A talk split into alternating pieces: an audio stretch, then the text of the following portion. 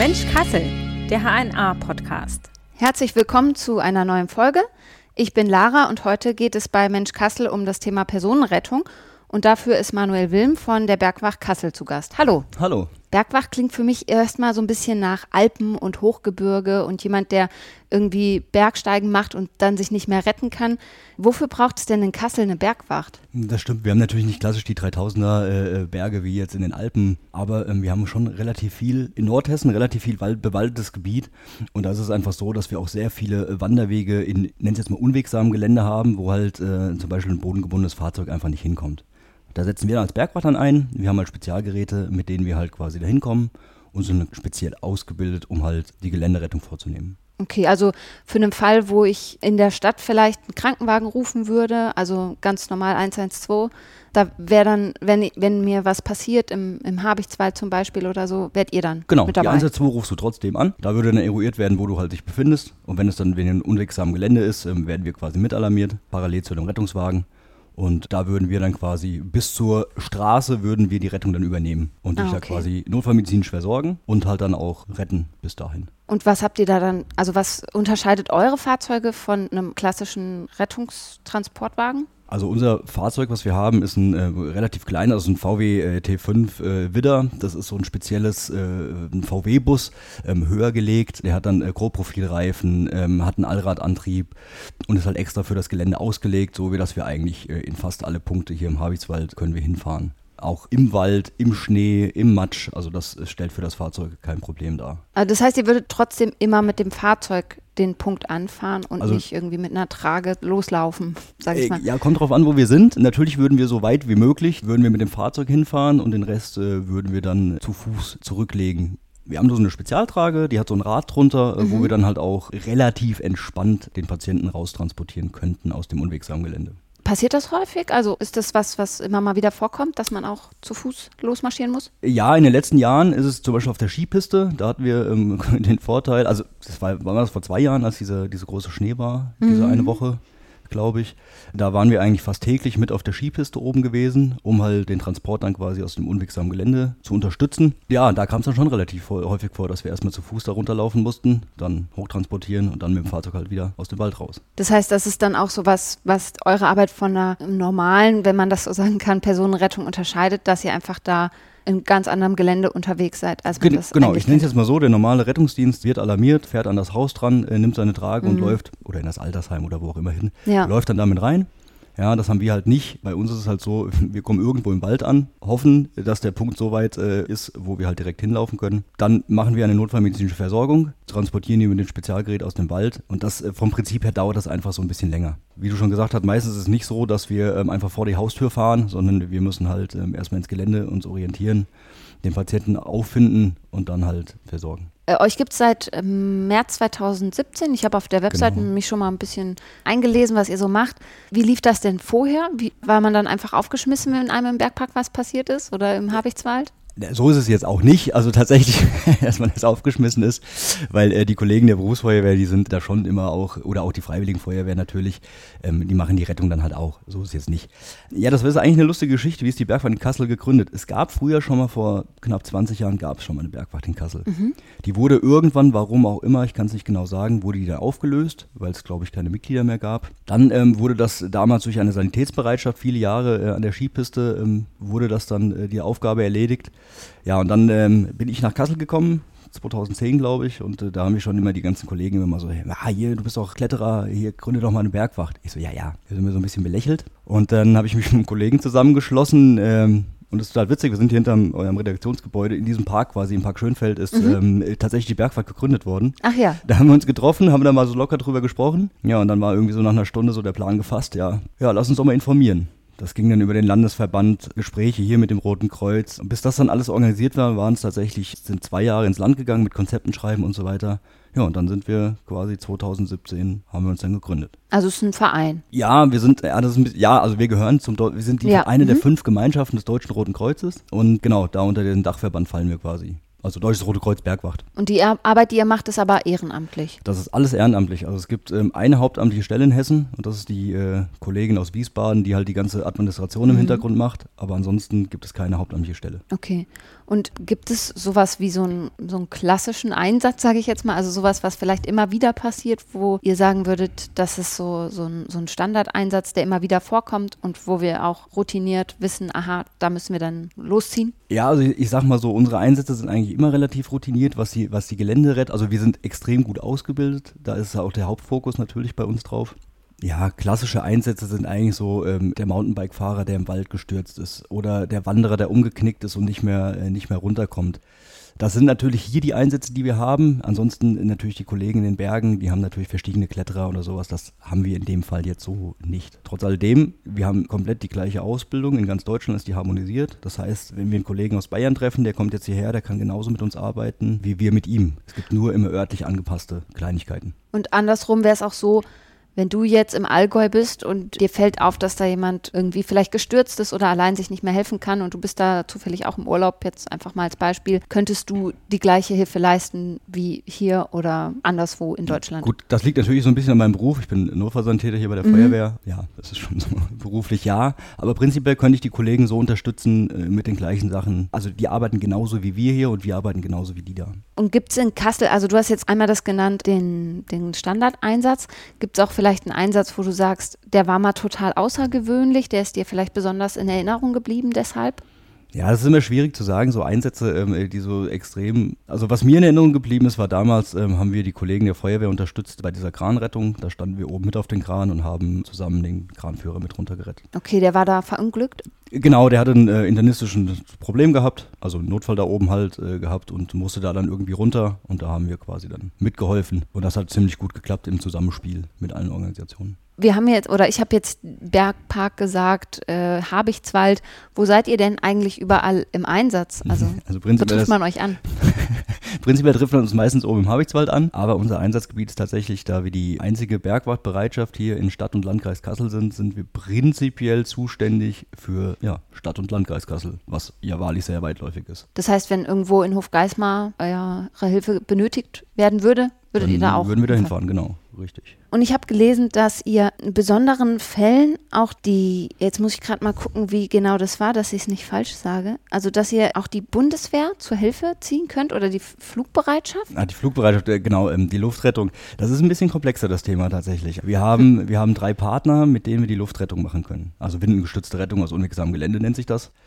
Das würde prinzipiell so funktionieren, es wäre jetzt ein Einsatz im unwegsamen Gelände, wo auch immer der wäre. Da würde der Einheitsführer oder der Einsatzführer der Bergwacht würde feststellen, alles klar, das können wir windengestützt äh, machen dann äh, geht es los. Also wir haben einmal die Landespolizei aus äh, Wiesbaden, wir haben einmal die Bundespolizei hier in Fuldatal und wir haben einmal noch den Christoph, oh Gott, ich habe seinen äh, Funkrufnamen vergessen, Dortmund ist das, der hat auch eine Winde. Das wäre dann so, ich würde anfangen, als Einsatzführer würde anfangen, die Flugpartner abzutelefonieren. Würde sagen, hier, wir haben eine Rettung windengestützt, habt ihr gerade eine Maschine verfügbar? Sagt jetzt die Landespolizei äh, zum Beispiel so, oh, nee, habe ich nicht, weil wir sind gerade im Einsatz woanders. Okay, telefoniere ich die Bundespolizei ab. Die sagt unter Umständen, ja, habe ich. Ich würde ihm schon alle ähm, Koordinaten quasi geben, wo findet das statt, äh, was für eine Rettung haben wir, äh, wie ist das. Und dann würde er die Maschine quasi vorbereiten. Dann würde eine offizielle, wie gesagt, ist ein bisschen komplex, dann würde eine offizielle Anforderung über unsere Leitstelle quasi kommen hier in Kassel. Da würde ich dann anrufen und sagen, so hier, äh, ich bräuchte jetzt den, äh, die Bundespolizei als luftgestütztes Rettungsmittel und äh, dann gibt es einen offiziellen Einsatzauftrag für die. Dann wäre es so, aktuell wir in Kassel haben noch keine Luftrettungsgruppe. Mhm. Dann wäre es so, dass wir die Luftrettungsgruppe Bad Wildung oder Willingen, eine von den beiden, würden wir jetzt alarmieren noch zusätzlich. Also es werden dann schon parallel laufen. Dann würde quasi der Hubschrauber kurz nach Wildung fliegen, würde da die Luftretter aufnehmen, würde zurückfliegen und dann würden wir die luftgestützte Windenrettung hier machen. Okay. also man merkt, das ist ein bisschen komplexer, dieses ja. ganze Thema. Aber so würde das laufen. Und das liegt dann im eigenen Ermessen, dass man sagt, wir brauchen jetzt hier Luftrettung mit dazu, oder? Na, ich sag mal so, man muss so ein bisschen gucken, wie ist, also eine terrestrische Rettung quasi über die Erde geht eigentlich immer. Mhm. Jetzt ist aber immer die Frage so, ist das auch zielführend oder ist das auch, äh, wie lange dauert das Ganze? Mhm. Wenn ich jetzt dreieinhalb Stunden äh, zum Beispiel brauche, um jemanden irgendwo aus dem Gelände rauszuretten, wäre das natürlich ein bisschen suboptimal. Es würde gehen, aber wenn es jetzt bei solchem Wetter, wie wir es heute haben, äh, Sonnenschein, ein bisschen bewölkt, ist das natürlich ideales Flugwetter. Und da würde ich tatsächlich den Hubschrauber präferieren. Das äh, würde dann zügiger gehen. Ansonsten äh, muss man halt abwägen. Aber Erde geht immer. also das muss man schon sagen. Ja, ich habe gelesen, Naturschutz zählt ebenfalls zu den Aufgaben der Bergwacht. Was bedeutet das genau? Also inwiefern Naturschutz? Also geschichtlich ist die Bergwacht tatsächlich aus einer Naturschutzorganisation gegründet worden. Die Rettung, wie wir sie jetzt machen oder dieses Ganze, das kam erst dazu. Mhm. Früher war es so, dass die Bergwacht eigentlich äh, für die äh, Flora und Fauna der Berge zuständig war. Das heißt, äh, sie sind durch die Gegend, ich nenne es mal so salopp, durch die Gegend gelaufen und haben halt die Flora und Fauna geschützt. Und dann kamen immer mehr Leute irgendwie auf die zu, sagten so, hier, da liegt einer, ihr müsst da mal helfen. Und tatsächlich dazu kam eigentlich erst die Rettung. Mittlerweile ist die Rettung der größte Teil, den die Bergwacht absolviert. Aber den Naturschutz, also wir persönlich machen ähm, alle noch eine Naturschutzausbildung. Die geht, nagel mich nicht fest, ich glaube eine Woche, wo halt wirklich auch die Aspekte des Naturschutzes, Blumen bestimmen, Bäume bestimmen und so weiter, wird es halt äh, thematisiert. Und okay. erst nach Abschluss dieser Ausbildung, wenn wir alle Ausbildungen abgeschlossen haben, das sind einige, und äh, dann sind wir erst aktive Einsatzkräfte. Also mhm. das heißt aktive Einsatzkräfte, voll ausgebildete Bergretter. Was mir dazu jetzt direkt einfällt, ist dieser Aspekt des Tourismus teilweise im Gegensatz zum Naturschutz. Also, dass ja auch immer öfter die Kritik aufkommt.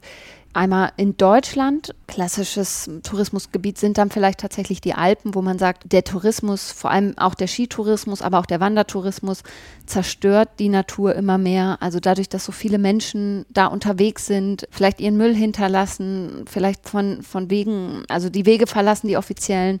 Ja, dadurch, dass es einfach immer mehr werden, ist die Natur in Gefahr. Und auch, also es ist ja auch weltweit ein Problem. Bei Mount Everest habe ich das auch schon mehrfach gelesen, dass es da ja wie so Touristenströme gibt, dass man da das richtig regulieren muss, wer da überhaupt drauf darf, weil das so extrem beliebt ist und das der Natur so extrem schadet. Siehst du das hier in der Region auch? Also merkt ihr da auch, dass der Tourismus zunimmt und dass die Natur darunter leidet? Also was wir auf jeden Fall merken, ist, dass der, diese Outdoor-Aktivitäten einfach zunehmen. Die letzten zwei Jahre war es natürlich ideal, man konnte rausgehen, man konnte in den Wald gehen und selbstverständlich nimmt dann natürlich die Vermüllung, in Anführungszeichen Vermüllung jetzt auch zu. Also hm. Ja klar, während Corona war es natürlich auch so, man konnte nicht viel, dann genau. wenigstens eine Runde spazieren spazieren gehen oder wandern oder so. Ne? Genau, aber es, also wie gesagt, auch äh, viel Radfahrer, viel Wanderer mhm. sind mittlerweile unterwegs, äh, die früher überhaupt nicht dran gedacht hätten. Ja, weil jetzt auch dieses neue Outdoor-Living und äh, ich fahre mit dem Bus durch die Gegend und sowas. Äh, das macht schon, das macht schon was. Und äh, was wir halt merken, zum Beispiel in unserer ähm, Dienststation, ist, dass wir halt regelmäßig Bierflaschen und äh, auch Müll oder auch Exkremente wegräufen müssen, mhm. weil die Leute sich da halt natürlich, ja, warum auch immer sie es immer bei uns an die Hütte stellen, aber naja, also das merken wir schon. Wobei ich aber sagen muss, ich, mit dem Naturschutz sind wir natürlich hier in der Stadt nicht so viel konfrontiert, weil ähm, hier gibt es so viele Naturschutzorganisationen, dass wir als Bergwacht da gar nicht viel machen können. Also wir machen den Naturschutz in unserem Rahmen halt, den wir machen. Wir haben jetzt beim World Cleanup Day zum Beispiel, haben wir mit einer Gruppe mitgemacht, haben sie die Goethe aufgeräumt und ähm, sowas machen wir schon. Aber es ist jetzt nicht so, dass wir wie andere Bereitschaften zum Beispiel sehr viel Naturschutz machen. Aber gibt es dann auch sowas, dass ihr dagegen, also so dagegen steuert, dass ihr sagt, wir versuchen vielleicht im Habichtswaldgebiet oder auf den Wanderwegen da irgendwie aufzuklären oder kann man da überhaupt gegensteuern, dass da zum Beispiel mehr Müll abgelagert wird oder so? Ja, können wir nicht wirklich. Das ist halt, weil, also erstens sind wir unserer Neutralität verpflichtet als Deutsches Rotes Kreuz. Das ist einfach so. Also wir beurteilen nichts und wir werden uns auch nie irgendwie politisch positionieren in irgendeine Richtung. Mhm. Das ist gar nicht unsere Sache. Das äh, überlassen wir anderen. Aber natürlich, wenn wir sehen, dass jemand hinter unserer Hütte uriniert oder wenn jemand seine Bierflasche, dann kann man schon mal fragen. Sie hätten auch einfach fragen können, ob sie bei uns aufs Klo gehen können. Ja. Oder ähm, die Bierflasche können sie auch gerne mit aus dem Wald rausnehmen, weil sie haben sie auch mit reingetragen. Mhm. Das machen wir schon natürlich. Ja, das ist aber unser persönliches Ärgernis, weil wir müssen es halt sonst wegräumen. Ja, klar.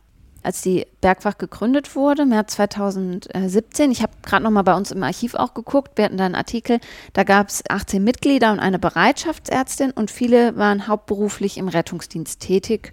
Das Durchschnittsalter war damals bei etwa 34 Jahren, stand noch dabei.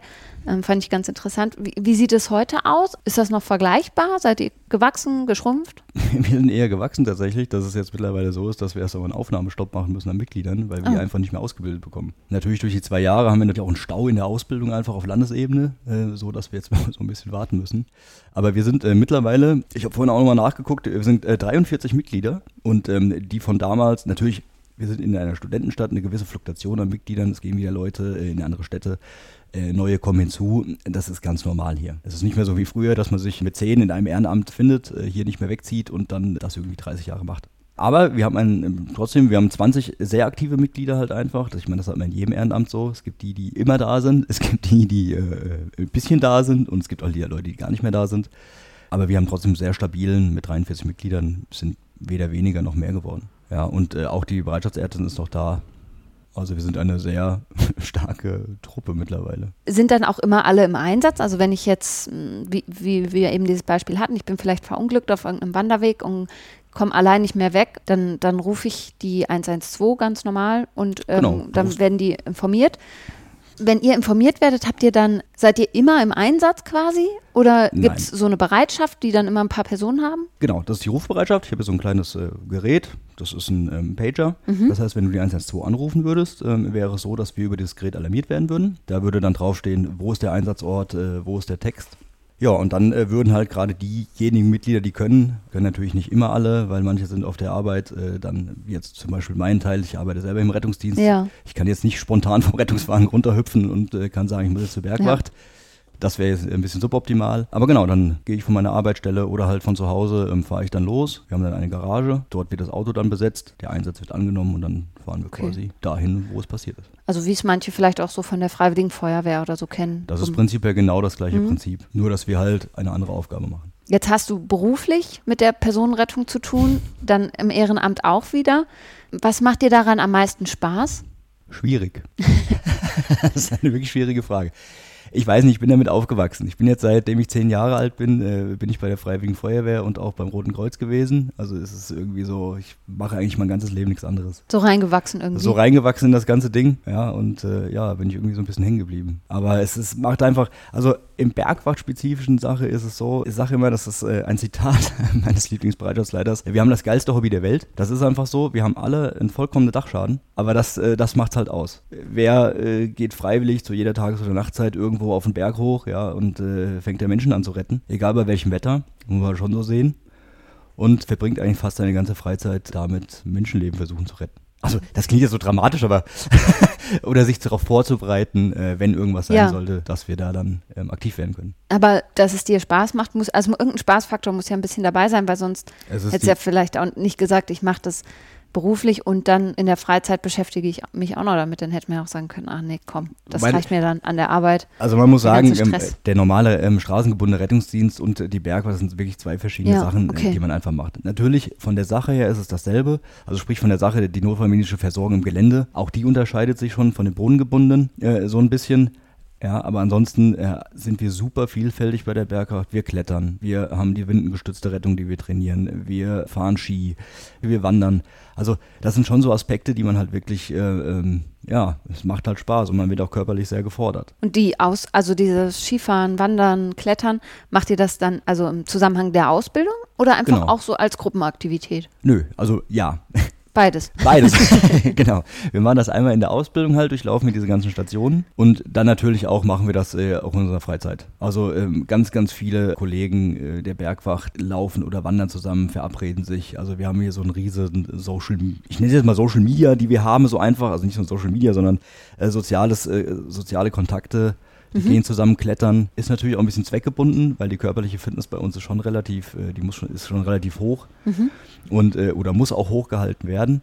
Ja, deshalb ergibt sich das natürlich so hier, wir müssen klettern gehen, weil äh, wir haben jetzt bald den Lehrgang, wir müssen wieder körperlich fit gehen. Oder wir müssen zusammen joggen gehen, wir haben jetzt bald unsere Sportabnahme. Ja. Dann verbindet man quasi das Schöne mit dem Nützlichen. Mit, mit dem Nützlichen, genau. Okay. Aber wie gesagt, das schweißt halt auch zusammen, weil Bergfahrt ist halt Teamarbeit. Ja. Also da gibt es keine Einzelkämpfer, weil wenn es im Team nicht funktioniert, kann es auch gleich lassen. Äh, hast du vielleicht so zum Abschied noch so drei Tipps, wenn jetzt Leute wie ich und du oder du vielleicht weniger, aber ich ein bisschen mehr im unwegsamen Gelände, wie man immer so, so schön sagt, also in Bergen unterwegs sind und hier in der Region und vielleicht nicht so viel Outdoor-Erfahrung haben, auf was man gut achten kann, dass man euch möglichst nicht rufen muss, weil das ist ja eigentlich das, was ich als Mensch vermeiden will, der draußen unterwegs ist, dass ich in eine Notsituation komme. Ja, ist immer schön, wenn wir uns an der Hütte treffen und einen kleinen Schnack halten können. Ja, das ist, das ist immer idealer.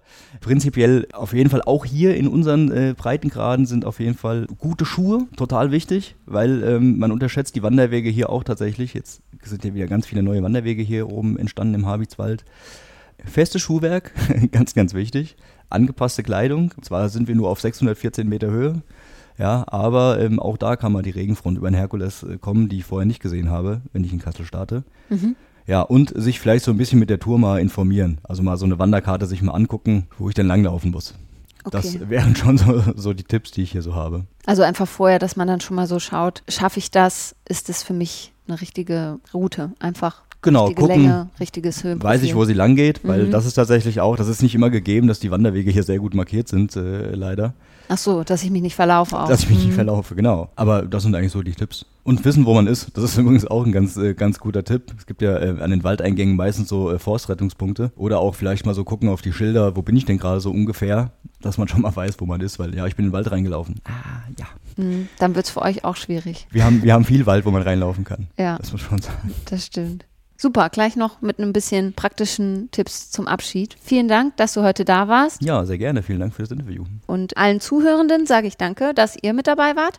Abonniert diesen Podcast gern auf der Plattform eurer Wahl. Lasst uns eine Bewertung da, teilt die Folge natürlich fleißig und gebt mir auch mal gerne Feedback an digitalteam.hna.de. Lieben Dank fürs Zuhören und macht's gut. Tschüss.